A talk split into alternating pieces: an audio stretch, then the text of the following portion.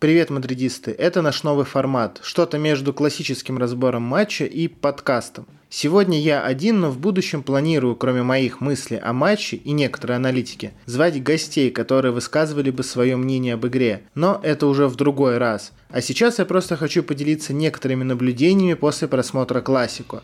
Я сразу хочу отметить, делать выводы по товарищеской игре даже если это товарищеская игра, это классику, не стоит. Все игроки могут по-разному воспринимать нагрузку и переносить ее. Пинту смог и не снижать темп тренировок, поэтому делать выводы по типу того, что Казимира, ну условно Казимира уже не тянет, потому что в классику сыграл плохо, точно не стоит.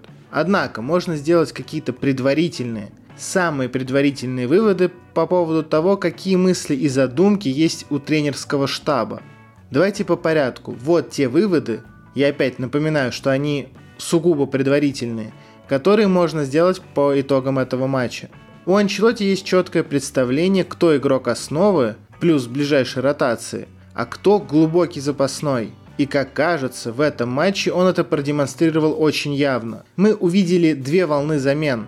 В перерыве, когда произошла замена половины состава, и ближе к концу матча – Поэтому я могу предположить, что на того же Сибалиса, Вальеха, Мариану и Адриасолу Анчи не рассчитывает. Тут можно выделить только Сибалиса, так как он просто седьмой полузащитник, его было сложно выпустить раньше, но на остальных не особо рассчитывают. Так вот, в защите есть четкое понимание по игрокам. Алаба Минди, Милитау, Рюдигер Васкис, Начо и, естественно, Карвахаль, которого не было только из-за его недомогания. В полузащите также две тройки – ветераны и молодежь. И в атаке Винисиус, Родриго, Асенсио, Азар Бензема. 18 полевых игроков, которые являются или неприкасаемыми игроками старта, или игроки активной ротации. На самом деле в этом нет никакой новости, все это и так знали, но сейчас мы получили наглядное подтверждение этому. Двигаемся дальше. Анчелоти не хочет ставить Алабу на фланг. Если в прошлом году это вызывало вопросы, то вот сейчас это просто сложно поддается логике. Решение ли это самого Анчелоти или это просьба Алабы, я точно не знаю. В том году, когда не было Минди, Начо шел на фланг, хотя Алаба там намного лучше, а сам Кантерано играет надежней в центре обороны. И вот теперь мы увидели Рюдигера слева. После игры Анчелоти сказал, что, во-первых, Алаба будет играть слева только по мере необходимости, и, во-вторых, он пока не хочет разбивать пару Алаба-Милитао. Так вот, какой же вывод можно сделать из увиденного в прошлом сезоне, в прошедшем Класико и заявлении Анчелотти? Алаба для Анчелотти неприкасаемый игрок центра обороны. Пока создается такое ощущение. И тогда Рюдигер или будет слева, что очень плохо и в целом очень странно, или вместо Милитао, ну или на скамейке.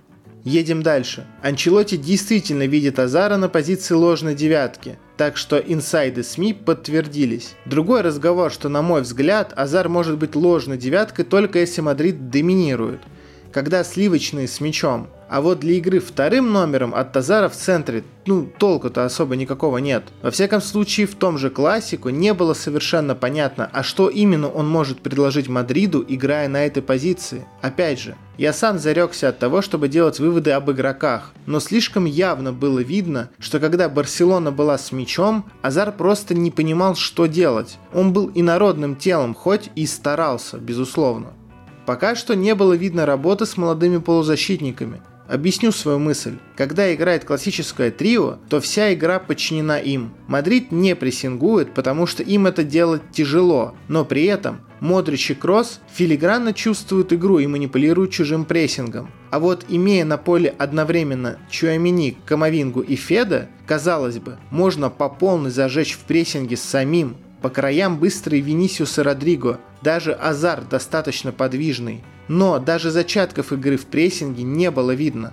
Вероятно, потому что игроки слишком тяжелые еще, чтобы даже пытаться. А может потому что Анчелоти хочет, чтобы любая полузащита действовала в схожем ключе и таким образом была лучше взаимозаменяемость. Кажется, что у Мадрида есть почти два состава. В защите и полузащите так точно. Такое же было в сезоне 16-17. И тогда в конце сезона Зидан разделил команду на команду А и команду Б но тогда Мадрид играл по-разному в зависимости от сильных сторон игроков. Мадрид Б больше комбинировал, а основа играла, ну я думаю вы все помните как. И вот сейчас хотелось бы, чтобы Мадрид был разнообразнее. Все-таки состав позволяет. Вероятно, так и будет, но с Барселоной трио молодых полузащитников играло в стиле ветеранов, и выглядели они совсем не очень. И, надо признать, что я вообще не понял задумку с Рюдигером слева. То есть да, Анчелотти сказал, что он хотел, чтобы немец и Алаба менялись местами, но этого особо-то и не было. Да и какой смысл? Рюдигер не латераль вообще.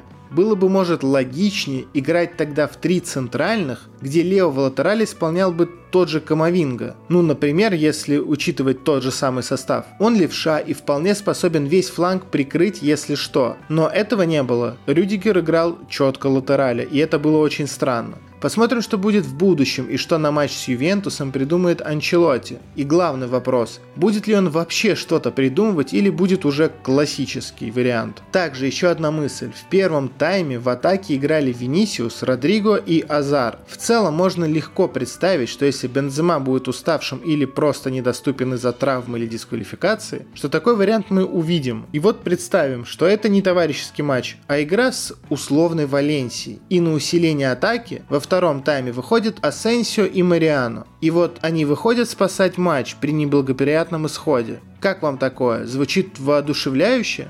Еще новость в эту же тему.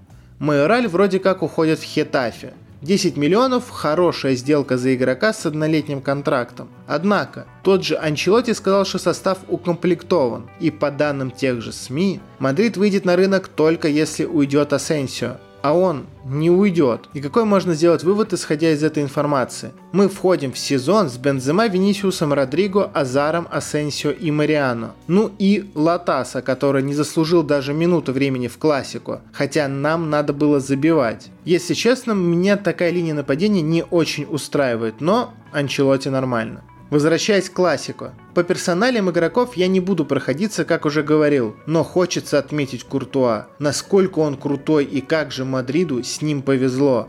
Товарищеские матчи крайне редко дают ответы на вопросы. Они обычно только порождают новые, особенно в Мадриде. Ведь у нас вообще частенько проблемы в товарищеских матчах. После Мауриньо, при котором Мадрид обычно выносил всех в товарниках, мы частенько их проигрываем. И, например, перед сезоном 14-15 Мадрид проиграл два из трех товарника, и одна ничья была, по-моему. А потом Мадрид выдал в том же году серию из 20 плюс побед подряд. И вывод здесь простой. Никакой паники. Главное до Айнтрахта набрать кондиции. И от результата товарищеских матчей набор кондиций не зависит ни разу. Поэтому результат и не особо важен. Надеюсь, что вам зайдет подобный формат. И если есть идеи, как это назвать, пишите, а то подкаст в одного как-то не звучит. Пишите свое мнение о классику и не расстраивайтесь. Как сказал Куртуа, в сезоне 19-20 мы проиграли Атлетика летом 7-3, а потом дважды их выиграли в Ла Лиге и в итоге взяли чемпионат. А как мы знаем, титулы это самое важное. И если, чтобы лучше подготовиться к сезону, нужны вот такие матчи, пусть будут. С Мадрида не убудет, а хейтерам приятно. Пусть порадуются чуть-чуть. А мадридисты будут радоваться новым титулам, которых в этом сезоне может быть много. Лично я в это искренне верю. Алла Мадрид и надо Мас.